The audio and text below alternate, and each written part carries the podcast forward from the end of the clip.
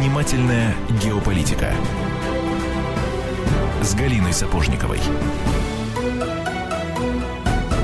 17.05 в Москве. Комсомольская правда. Прямой эфир, как обычно, по средам. В это время Галина Сапожникова.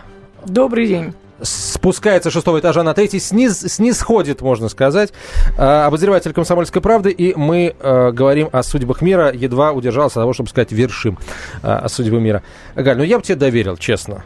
Тебе бы доверил. Начать и объявить, о чем мы хотим поговорить? Нет, вершить судьбу мира. Ну, а, начать да, объявить. Да, это, да. это легко, да. А, говорить мы сегодня будем а, об отношениях российско-британских. Мы что-то как-то а, вот во всех этих, а, во всей этой истории российско-украинской говорили и о Германии, и о Соединенных Штатах, и о Китае а о Британии, о, о, о колыбели, можно сказать, в которой э, выкачали, выненчили э, Соединенные Штаты Америки, мы как-то подзабыли. А ведь это известный наш, так сказать, старый добрый друг-овраг или врага-друг. друг. Да-да-да. Да. Э, это все придумал Черчилль в 18 году. Такое ну, ощущение, ну, что... Бы, да, еще добавила фразу «англичанка гадит». Согласитесь, эта фраза возникла совершенно не случайно. А, так вот, о российско-британских отношениях говорить будем сегодня с а, доцентром, кафе... Доц... доцентром, да, простите, доцентом кафедры государствоведения и права Российской Академии Народного Хозяйства и Госслужбы при Президенте Российской Федерации, кандидатом юридических и кандидатом политических наук Кирой Сазоновой. Кира Львовна, здравствуйте. Добрый вечер. А, смотрите, вот что не день, то приходит какая-то, прямо скажем, не самая э, позитивная новость э, из Лондона в том духе, что Британия либо э, в общем, призывает очередную волну санкций ввести против России, либо, а, вот, например, сегодня Британия отправит на Украину 75 военных инструкторов, либо Британия в очередной раз требует лишить Россию права а, проводить чемпионат мира по футболу. Мне кажется, что Украина э, Украиной, а вот это вот э, нелюбовь э, Биг Бена к Кремлю, она, ну, скажем, имеет гораздо более глубокие корни, нежели, да простят мне украинцы, история самой Украины.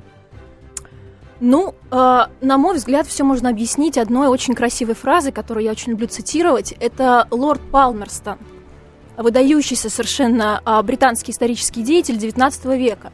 Ему принадлежит такая фраза «Как же тяжело, когда Россия ни с кем не воюет». И с Россией, когда никто не воюет. То есть таким образом мы, в общем-то, наблюдаем э, совершенно такую классическую ситуацию, когда Британия, в общем-то, пытается создать то, что называется в политологии хронический фактор – то есть мы То являемся есть, таким двигателем прогресса, да? Таким, в некотором да? роде, да. Mm-hmm. Ну, конечно, я не стала бы вот в всю мировую историю смотреть исключительно в контексте, скажем так, британско-российских отношений, потому что для Британии все-таки это лишь одно из направлений, как бы это, может быть, не было а, для нас а, грустно, но тем не менее мы просто один из а, рычагов управления, скажем так, вот этой всей мировой шахматной доской. Раз уж мы говорим о как раз геополитических вещах. Ну да, смотрите, если дипотношения России и Британии, Англии тогда были установлены в 1553 году, потом я, честно говоря, мне не хватило пальцев обеих рук, чтобы сосчитать, сколько раз они скандально разрывались и сколько они сходились вновь. Вот даже попробовать сосчитать, сколько раз мы воевали друг против друга, а сколько на одной стороне, ну, практически невозможно. Причем это происходило в, в течение даже не одного столетия, в течение десятилетий могло, э, э, мог произойти такой кувырок. Вы как-то можете это объяснить? Вы знаете, я считаю, что самое главное, это то, что, в общем-то, является фактором сближения России и Великобритании, это, безусловно, то, что мы вместе выиграли две мировые войны. Все остальные мелкие стычки, вроде Кримского конфликта, а, каких-то а, вещей, связанных там с Суэцем и прочее, прочее, а, это все, скажем так, брызги моря. То есть вот основной такой вектор – основополагающее это то, что мы выиграли вместе а, сначала в рамках Антанты, потом в рамках стран-союзниц Британии выиграли две мировые войны. Теперь, конечно, не дай бог, а, ситуация сложится так, что опять те же державы, то есть опять Российская, э, сегодня уже Российская Федерация, Британия, ну и, конечно же, США, куда без них, а, вновь какие-то сделают попытки глобального некого передела мира, и, возможно, у нас сегодня об этом, по крайней мере, очень любят говорить, будет Третья мировая война, будет некий вновь а, глобальные изменения ракурса мирового и прочее, прочее. У меня вопрос. Вообще, а стоит ли ко всем этим громким крикам а, из Лондона, а, там, с Даунинг-стрит или откуда, откуда бы то ни было еще вообще нормально относиться, серьезно относиться? Британия давным-давно распрощалась со статусом мировой державы. Ну, да простят меня британцы, ну собака лает, ветер носит. Нам-то что? С того вообще нужно ли дергаться и переживать? А, Переживать не нужно, а дергаться не нужно, но то, что за Британией нужно очень внимательно следить, однозначно да. Просто потому, что факт это очень упрямая вещь. Потому что Британия у нас по-прежнему это великая держава, которая, А в чем ее соответственно... величие, простите, заключается? Величие сейчас буду прям перечислять долго, лишь бы не занять весь эфир. А, то есть, во-первых, у нас обладание ядерным оружием это раз. Во-вторых, у нас а, кресло постоянного члена Совета Безопасности с правом вето ни много ни мало. То есть принятие всех ключевых стратегических решений по миротворческим операциям ООН это второй фактор. А, Британия у нас а, номер два в НАТО. Британия у нас, ну пусть с определенными Пусть у оговорками. них, Кира Львовна, пусть Британия у них. У них в Да, НАТО. А Британия у нас, соответственно, ну это уже тоже, в общем-то, у нас, потому что с ЕС мы в неплохих отношениях. А, в, Европейском Союзе, соответственно, хоть там и с некими оговорками, в том плане, что Британия не входит в еврозону и Британия не входит в зону шенгенских а, договоренностей 85 года. А, Британия в Совете Европы, Британия глава британского содружества. Одним словом, Британия, Британия, Британия. То есть согласитесь на такие факты. еще чуть-чуть и мы про Очень Британию сложно. запоем. А, «Прав Британия морями», да, одна из самых известных патриотических песен. Слава богу, не, Да, не- не не наши, наши. не наши, Хотя, безусловно. когда э, по ленд-лизу они нам что-то поставляли, мы и это пели. Тушенку в том числе, кстати. Так, тогда эм, давайте э, э, вопрос в лоб, да. А Правильно ли я понимаю, что вопро- э, про- а, суть противостояния э, Великобритании и России сейчас исключительно в идеологии заключается? Как- каковой, собственно, э, она была, и это самая суть противостояния еще и там, ну, с- со времен Холодной войны? Нет, подождите, у нас еще история противостояния идет, э, началась далеко до холодной войны. Вот меня, например, очень волнует вопрос, с какого перепугу Британия влезла в Крым. Вот Крым сейчас актуальная тема. Вот можете объяснить А, буквально двумя фразами? Я, если позволите, люблю приводить цитаты. Замечательная совершенно цитата Мао Цзэдуна. Он сказал а, о том, что мудрая обезьяна должна сидеть на вершине горы и смотреть, как тигры дерутся в долине. Вот это политика Британии в одной фразе, по крайней мере, по отношению к Европе и к России, соответственно, как части Европы. То есть а, быть над схваткой, но при этом совершенно четко контролировать все какие-то стратегические вещи, которые происходят. Поэтому а, что значит Британия влезла в Крым? Британия, в принципе, а, как страна-член ЕС и как страна-член НАТО, а, в общем-то, не могла быть вне этой ситуации. То есть, естественно, их позиция была сразу, в общем-то, с самого начала очевидно, что они обязательно что-то скажут. А Поэтому продолжим вопрос. говорить о российско-британских отношениях, об их истории и современности через несколько минут. Занимательная геополитика.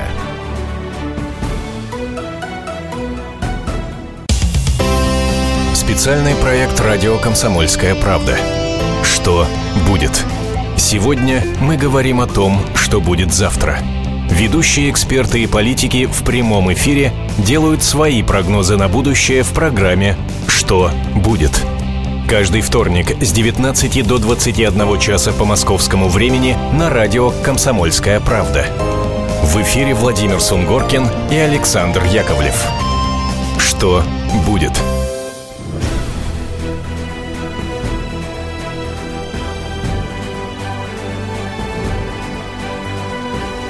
Занимательная геополитика с Галиной Сапожниковой.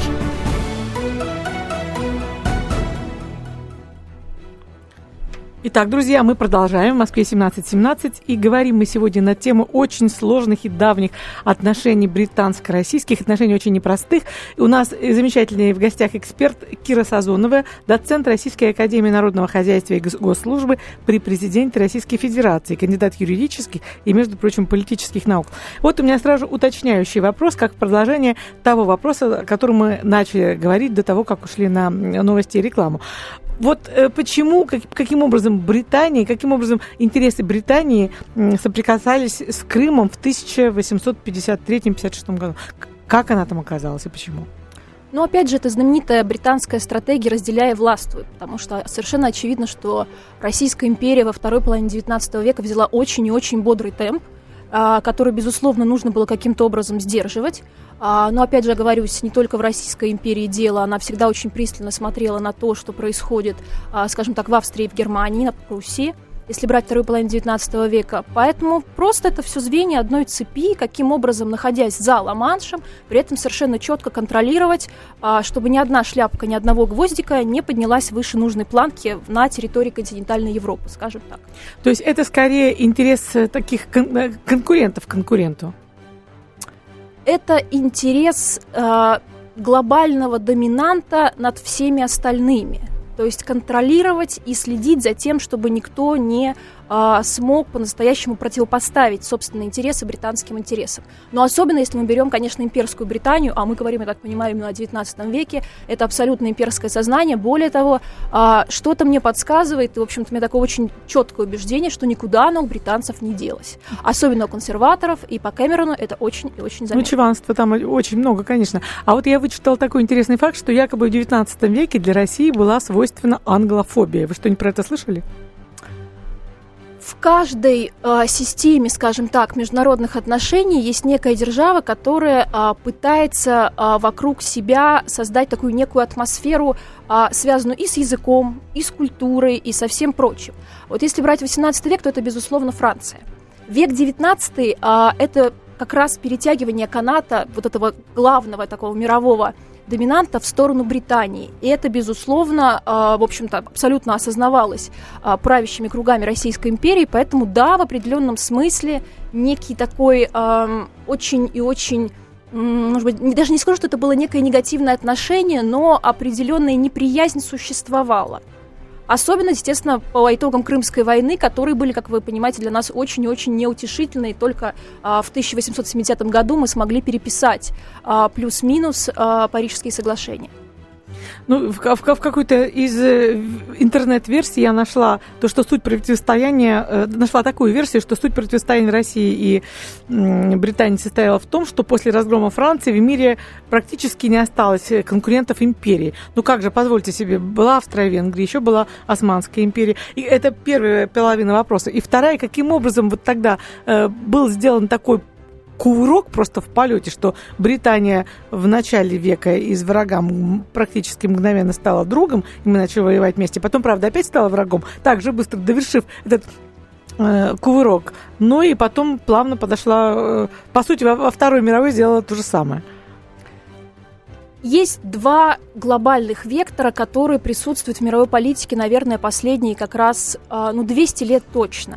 Есть э, страны, их две – по сути, это Британия и чуть позже это США, которые изначально а, нацелены на некое доминирование. То есть возникло даже специальное понятие сверхдержавности. Вот американцы очень любят об этом говорить, мы последние оставшиеся в живых сверхдержавы и так далее, и так далее. И есть совершенно другой вектор – это многополярность. Вот мы сегодня говорим как раз о таком неком противостоянии геополитическом Британии и российской а, тогда империи, потом Советского Союза, сегодня Российской Федерации. А, дело-то как раз в этом. У нас а, абсолютно разный стратегический код в геополитике. Мы нацелены и всегда были нацелены на многополярность, и максимум, а, что нас интересовало, это все-таки статус региональной державы, очень крупный, очень значимый, но мы никогда не стремились к тому, к чему стремилась Британия, чтобы никогда над Британской империей не заходило солнце. Собственно, такой период исторический был у Британии. Поэтому уже вот на вот этом идеологическом а, фронте изначально было огромное количество столкновений с 19 века. В 20 веке, кстати, это все а, существенно уменьшилось, просто потому что младший брат, которого сначала считали просто таким непутевым ребенком, вдруг вот так вот совершенно случайно или не случайно стал ведущей мировой державой. То есть я, конечно же, говорю о США.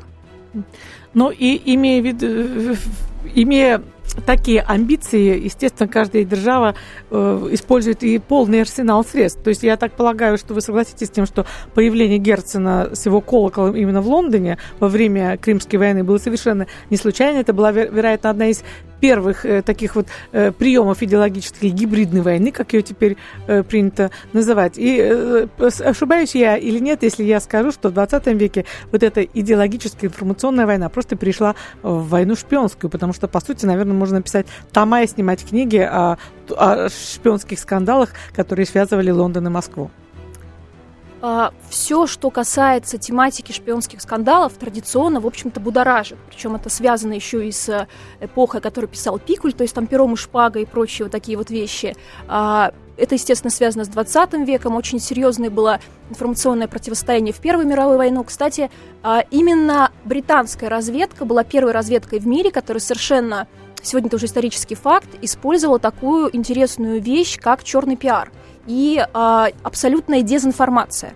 В частности, они в 18 году а, такую пустили дезу о том, что якобы а, германские солдаты с трупами поступают очень-очень некрасиво. Они их перерабатывают на корм свинь, свиньям. В общем, страшные какие-то совершенно вещи. Мы а... обсуждали эту тему однажды в студии в годовщину в столетие мировой войны. И неужели теперь, теперь выясняется, чьих это рук было дело? Как все интересно В 22 да? году британцы признались на голубом глазу, что да, это были мы. И самое главное, что после этого действительно а, Британия а, смогла втянуть в войну а, Штаты, и, в общем-то, все завершилось, опять же, в пользу Британии. Вообще, кстати, одни из самых, вот обычно говорят, что французы очень тонкие, искусные дипломаты, но, на мой взгляд, все-таки британцы в последние 200 лет однозначно дадут им много-много очков вперед.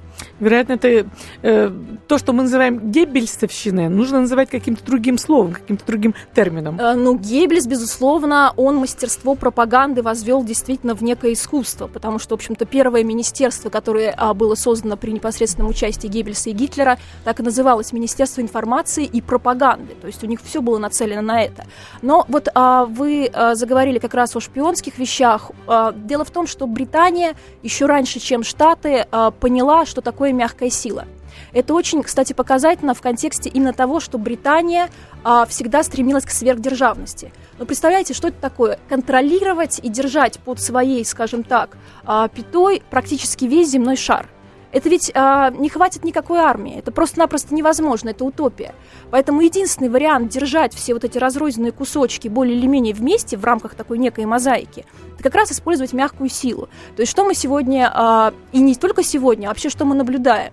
Английский язык как мировой язык, к этому предложили его в том числе не только как думают многие, руку американца, это прежде всего а, было обязательное условие всех стран, кто, входили в, кто входил вот в эту огромную британскую империю. Они очень активно внедряли а, британскую систему меры весов, и а, очень активно внедряли а, британскую литературу, культуру и так далее. Причем все это было, я не скажу, что прямо очень навязчиво, но если мы, например, посмотрим на карту современной Африки, совершенно четко мы увидим, какие страны у нас были под пятой Британии, а какие под пятой Франции. То есть это все сохраняет свое значение и поныне.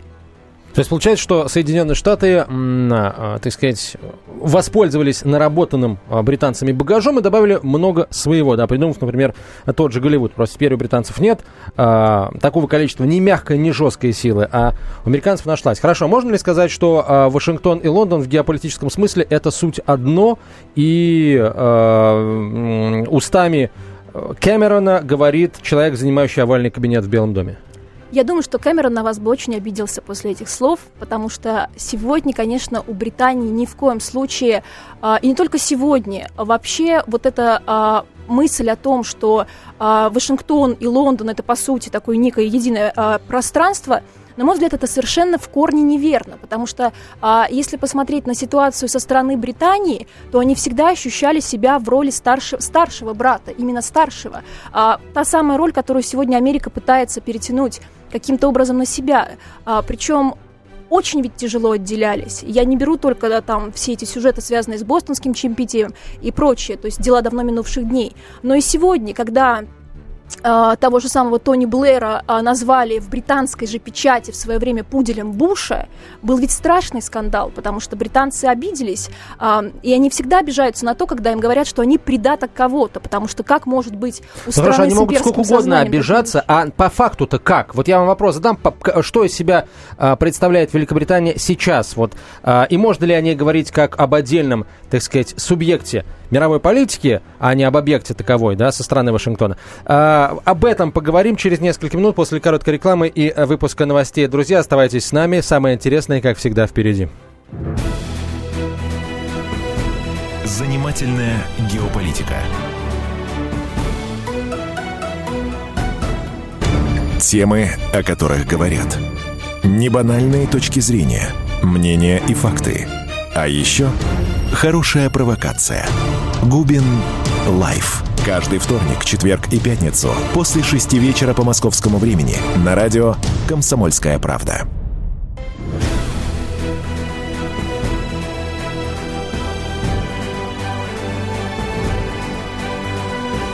Занимательная геополитика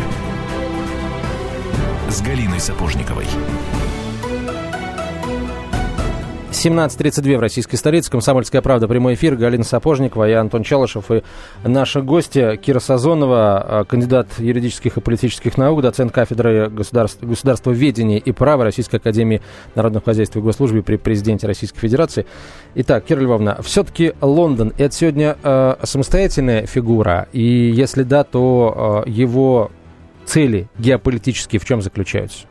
Лондон самостоятельная фи- фигура, хотя бы потому, что все вот эти вот а, нападки на то, что Лондон и Вашингтон это некое такое неделимое целое, они геополитически неверны просто потому, что они находятся на разных континентах.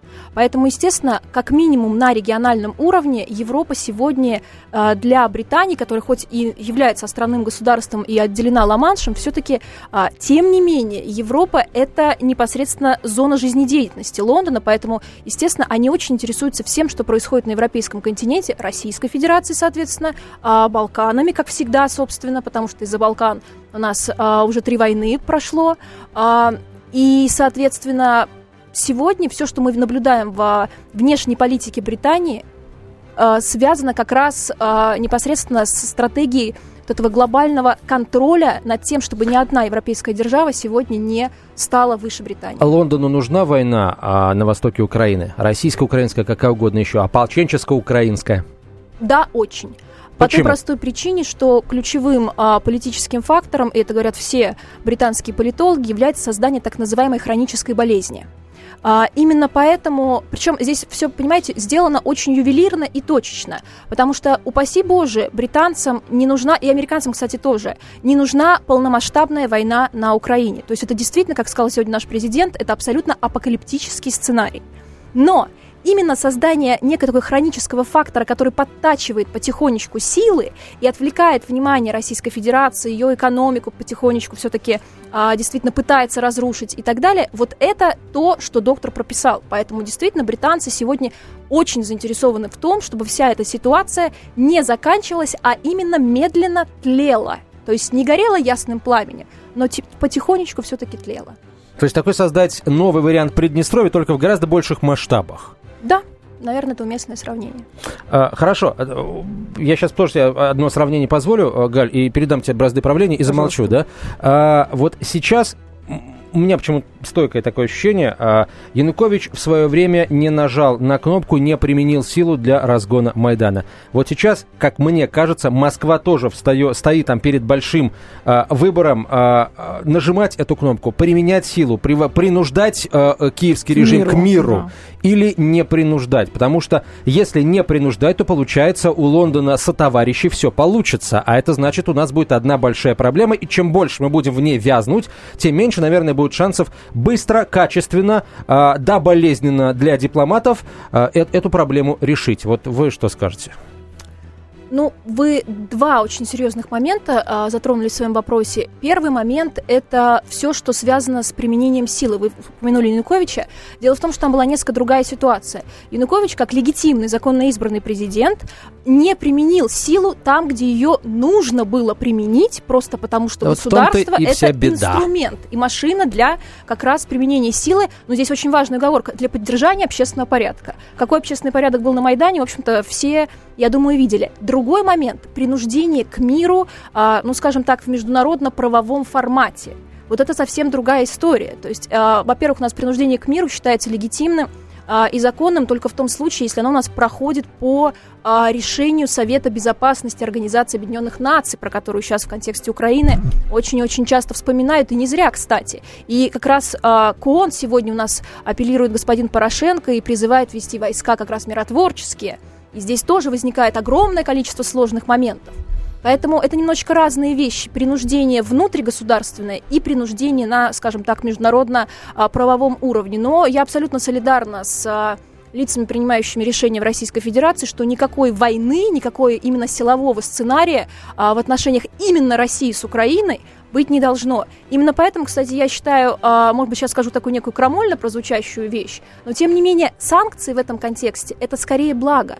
Именно потому что санкции это абсолютно законный инструмент, да, неприятный, но это законный инструмент воздействия на экономическом и на дипломатическом уровне. Самое главное – это не допустить силового сценария, то есть лишь бы не было войны, вспоминая известную такую советскую фразу.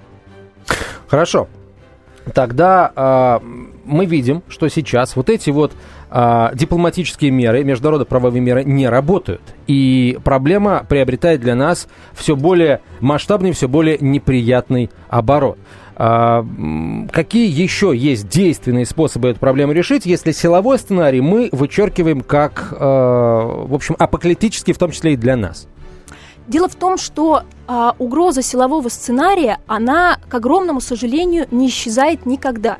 То есть что-то может случиться в любой момент. И категорически все-таки не соглашусь с тем, что дипломатия сегодня не работает. В общем-то, то, что Украина и вся вот все эти сюжеты длятся уже более э, года, ну, ровно год будем считать, да, если с февраля, с Майдана, это очень и очень длительный период относительного все-таки а, в рамках международных все-таки отношений спокойствие. То есть пока все сохраняется внутри Украины. Конфликт еще не разросся. Это все-таки великое благо. И, конечно же, усилия нормандской четверки в э, одной из сторон, очень активной стороной, которой является Российская Федерация, они, безусловно, тому пример.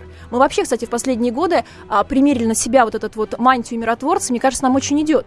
Это началось все, в общем-то, с момента в Сирии, когда, в общем-то, остановлена была кровопролитная война по ливийскому сценарию, который мы все знаем, чем закончился, да, то есть сегодня Ливия фактически геополитически уничтожена и абсолютно бегают такие разрозненные племена и убивают друг друга, в Сирии все еще законно избранный президент. То же самое с Украиной. То есть пока мы еще в рамках дипломатических переговоров. Это огромный плюс. Нам этот миротворческий плащ действительно очень идет и очень нравится, но, к большому сожалению, если пробежаться по информационным сайтам окружающих наших стран, это кажется, вот, э, пожалуй, только нам. Каких только эпитетов там можно не нахвататься наш адрес. И я с этим столкнулся, скажу, что когда в 2007, по-моему, это было или шестом, даже шестом году, когда э, умер Литвиненко и начался совершенно адский какой-то бешеный скандал в Британии, я туда летала в командировку, я обратила внимание, что ну, уровень какого-то такого вот неприязни, он был таков, что как будто бы в каждом англичанине сидела вот эта русофобия сидела в виде инфекции, которая просто по щелчку была вдруг разбужена. Вот у меня вопрос из двух частей. А, и примерно то же самое я вчера наблюдала, глядя на лицо Джеймса Кэмерона. Было какое-то ощущение, ощущение, что у него к России в этом призыве отключить от системы SWIFT и продолжить и углубить, я бы сказала, санкции, есть ну, нечто личное. Вот вы уже по вашей улыбке, я понимаю, на что я намекаю. Продолжайте, пожалуйста, Кира Львовна. А, замечательная фраза есть, правда, американского, э, американских в основном бизнесменов. Ничего личного, просто бизнес. Все-таки я не склонна демонизировать сферу отношений а, между, скажем так, российским народом и британским народом. А, естественно, есть фактор информационного воздействия. Вот мы сегодня с вами вспоминали как раз а, тематику пропаганды. А, англичане в этом очень-очень преуспели. То есть действительно фактор мягкой силы, мягкого воздействия. BBC сегодня все-таки остается действительно одной из мощнейших информационных систем. Естественно, британцы не свободны от того, что они читают в газетах и что они видят по телевидению.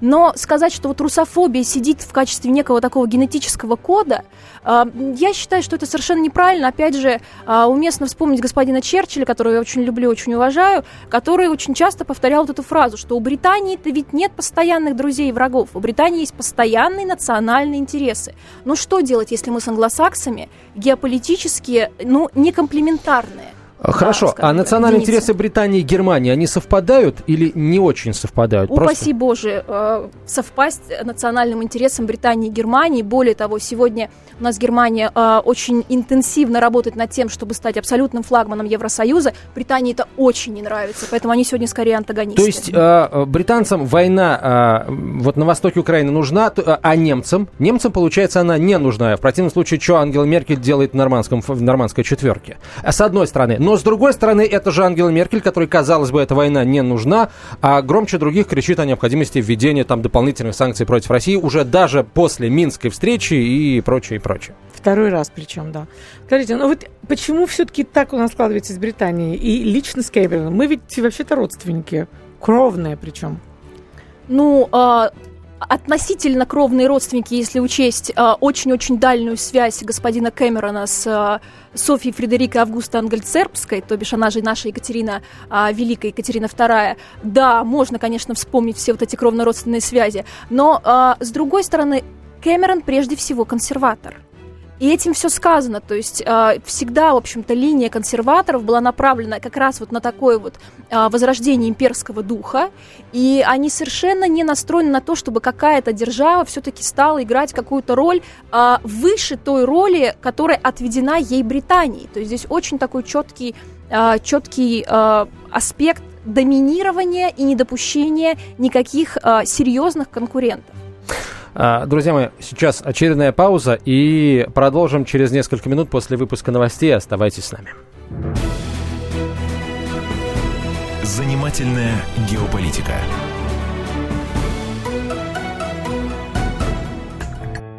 Тысяча четыреста восемнадцать дней и ночей. Две тысячи шестьсот километров по дорогам войны. Семь миллионов героев – награжденных орденами и медалями. 26 миллионов погибших. И вечная память. История Великой Отечественной войны глазами журналистов «Комсомольской правды». Каждый день мы рассказываем, как это было. Один день из жизни страны в 41-м, 42-м, 43-м, 44 и 45 годах. Истории нашей победы с 22 июня по 9 мая на радио «Комсомольская правда».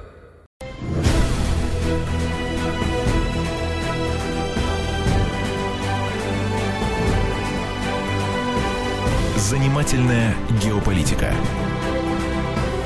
с Галиной Сапожниковой. Итак, друзья, продолжаем.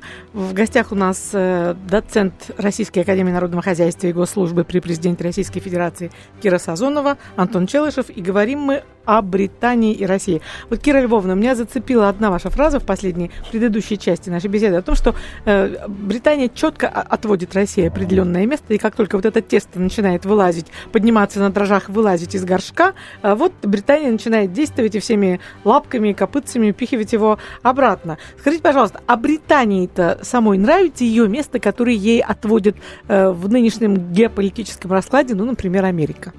Я думаю, что категорически не нравится, это чувствуется и а, в тех речах, которые сегодня озвучивает премьер-министр, и это, в принципе, не совпадает вот с тем имперским сознанием, о котором мы сегодня так много говорили. Роль а, второго а, игрока, это всегда, особенно когда ты долгое время был первым, это всегда очень болезненно, а британцы вообще славятся своей высокой самооценкой, поэтому, конечно, для них а, это очень а, критично. Замечательно, кстати, есть а, в одном из а, таких популярных фильмов «Реальная любовь», который очень часто показывают в предновогоднее время. Замечательная а, фраза есть британского премьер-министра, сказанная как раз в присутствии американского президента, что мы ведь родина Гарри Поттера, правой ноги Бекхэма и левой ноги Бекхэма и так далее. Поэтому, конечно, у них самосознание национальное очень и очень а, сильное, не в пример, кстати, очень многим государствам. То есть они это умудряются сохранять. Во многом, кстати, благодаря институту монархии, который подразумевает традиционализм в воспитании, а, в общем-то, подрастающего поколения. У меня как раз о родине Гарри Поттера, вернее, о родине мамы Гарри Поттера, Джоан Роллинг. И был следующий вопрос о Шотландии. Слушайте, я там была в этом году на референдуме. Я видела, э, что это сейчас задним числом можно говорить, что все изначально, все изначально предполагали, что все таки закончится, ничего в Шотландии не получится, но уровень нервозности был запредельный, как в Лондоне, так и, э, так и, собственно, в Эдинбурге. Вот почему бы Британии не заняться своими собственными проблемами, и есть ли у нее какие-то проблемы, которые ее бы могли отвлечь? А у кого сегодня нет проблем? Я бы так сформулировала. Безусловно, вне, э, внешняя политика это замечательно, это очень интересно. И для любой страны с амбициями это очень важная часть, скажем так, мироздания. Но все, что касается внутренних проблем, безусловно, подтачивает э, огромное количество сил на это уходит, эмоций нервов и прочее. Поэтому, конечно, э, проблема сепаратизма островного – это очень сегодня болезненная тема, но э, хочу все-таки сделать британцам некий такой комплимент, потому что то, как был проведен референдум в Шотландии, это абсолютно эталонный референдум вообще. То есть э, Басконии, Каталонии, там, Фландрии и прочим э, страждущим и алчущим, конечно, стоит поучиться, насколько легитимно и насколько спокойно все было проведено, а, несмотря, конечно, на то, что уровень нервозности зашкаливал, мы все помним а, очень такое а, нервное состояние господина Кэмерона, вполне объяснимое, потому что ну, половина ну не, ну не половина, конечно, но э, достаточно приличный э, кусок уходит, в особенности, как мы же знаем, э, очень серьезное противостояние с тематикой шотландского шельфа, в Северном море, где нашли нефть и в очень большом количестве. И вот, собственно, как раз уже обсуждался всерьез вопрос, а если же все-таки отделиться Шотландия, то вопрос номер один, что с нефтью? И, кстати, Лондон говорил, что нефть все равно будет нашей. И второй момент, естественно, членство в ЕС и без того спорный для самой Британии, потому что 40% британцев, в общем-то, и не против выйти из этой замечательной структуры, а, и плюс членство, соответственно, а, Шотландии как нового потенциального а, самостоятельного государства. Ну и, конечно, Северная Ирландия до сих пор, в общем-то, тоже доставляет немалое количество хлопот даже больше можно сказать, Уэльс, от которого, э, который с 13 века в составе а, Британии, от которого, в общем-то, никто никаких сепаратистских вещей не ждет, и то сегодня делегаты от Уэльса все чаще и чаще говорят о все большей и большей культурной политической автономии. Так что действительно крыша течет. Хорошо. А, исламский вопрос. Что у него там э, в, в Британии? В Шотландии, говорят, все в порядке. Нет, с... там очень, очень спокойно. Там, э, Исламский нет такого вопрос в Британии э, можно выразить в одной фразе, что самое популярное имя для мальчика в 2014 году стало имя Мохаммад. То есть э, Мухаммад – это традиционное имя, которым э, мусульмане называют своих первенцев, первых э, сыновей. И то, что сегодня это самое популярное мужское имя в Британии, это, конечно, вот исламский фактор в одной фразе. Поэтому, конечно, британцы сегодня очень озабочены и проблемой а, миграции, которая происходит извне, и миграции внутренней, и, соответственно, все это связано и с культурными факторами, а, рынок труда, опять же, очень, очень серьезно а, задействован. Ну и плюс а, исламский фактор. Мы видим, что в Лондоне сегодня уже у нас есть кварталы, в которых а, ну, я не скажу, что бесчинствует, но, по крайней мере, очень себя некорректно ведет так называемая э, шариатская полиция, которая ловит э, молодых девушек в коротких юбках, совершенно, а, в общем-то, их избивает, неадекватно себя ведет. Трагедия. Кира Львовна, а, вот когда мы говорили о Германии и о других европейских странах континентальных, мы, нас всегда успокаивало, успокаивали эксперты, представители этих стран, говоря, Ребят, политики могут там что угодно делать, там в глотке друг другу вцепляться. Бизнесу с вами работать выгодно, если, конечно, там, ну, взять за скобки фактор коррупции, но когда бизнес крупный, там уже не до коррупции, когда договариваются премьер-министр и президент, а уже, как говорится, особо не попилишь, да? А вот. А что говорят английские? Вы так усмехнулись, что это, это я наивный, да, такой, да? А, да дело даже не в наивности, дело в том, что, с одной стороны, да, изначальная цель любого абсолютно бизнеса в любой точке земного шара – это извлечение прибыли. Но куда мы с вами денемся сегодня все равно от национальных интересов? Любой бизнесмен в любом государстве совершенно четко знает, кто главный и, а, в общем-то, совершенно понимает определенно, что никто не будет связываться с собственным руководством своей страны просто потому, что работать не дадут и правильно сделают, потому что, а как еще поддерживать а, разваливающийся а, общественный порядок? Поэтому, конечно, бизнес бизнесом, и, безусловно, мы все помним в августе 2014 года, когда у нас семь британских крупных фирм выступили с петицией по отношению как раз к премьер-министру о том, что нельзя ужесточать санкции с Россией, нужно, наоборот, все смягчать, потому что мы не можем работать. У нас вот шотландская а, скумбрия про, про, про, простаивает а, и прочее, прочее. Роботы какие-то очень высокотехнологичные. А, одна компания делает для шельфа, для бурения нефти и получения нефти на шельфе, ну и прочее, прочее. Но по большому счету ничего такого, с чем британский бизнес не может, не, не может сегодня справиться, не происходит.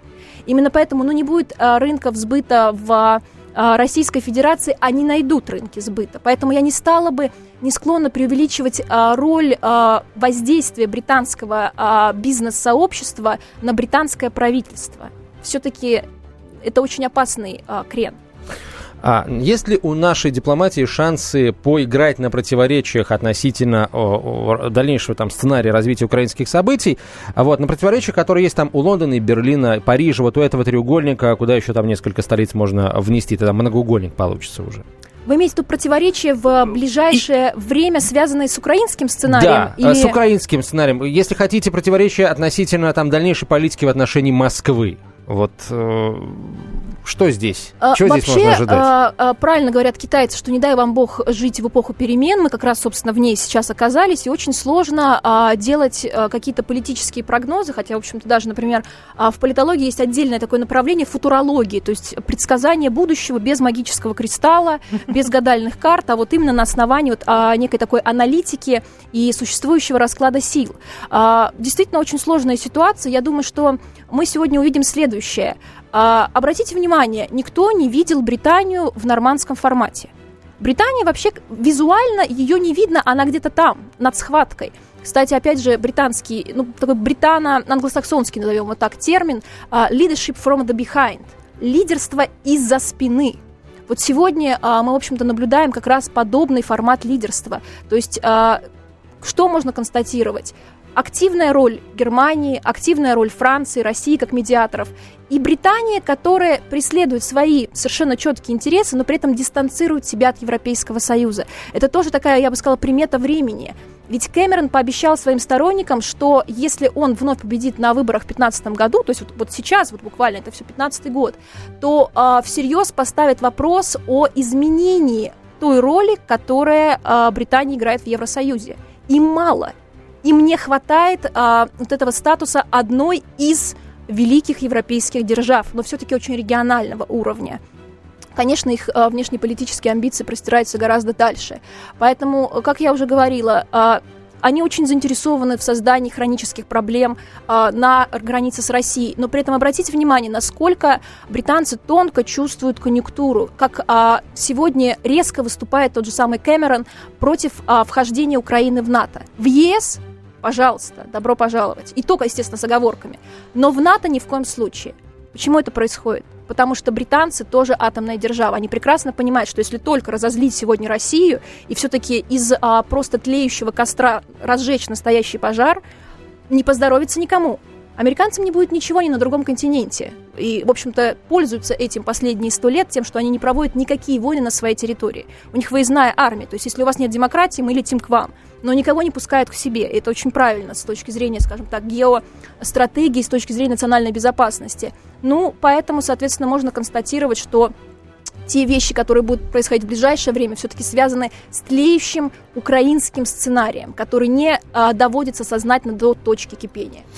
Что ж, Кирилловна, спасибо большое. На мой взгляд, исчерпывающе да, за, за 40 минут. Да. Приходите к нам еще. А, Кира Сазонова была у нас в гостях, а, кандидат юридических политических наук, доцент кафедры государствоведения и права Российской Академии Народного Хозяйства и Госслужбы при президенте Российской Федерации. Спасибо вам большое. Спасибо Галина вам. Сапожникова, обозреватель «Комсомольской правды». Я Антон Челшев. До встречи в этом формате через неделю. Кто владеет информацией, тот владеет миром. Будьте в курсе событий, находясь вне дома или офиса. Установите на свой смартфон приложение «Радио Комсомольская правда». Слушайте в любой точке мира. Новости, интервью, комментарии. Доступны версии для iOS и Android. Радио «Комсомольская правда». В вашем мобильном.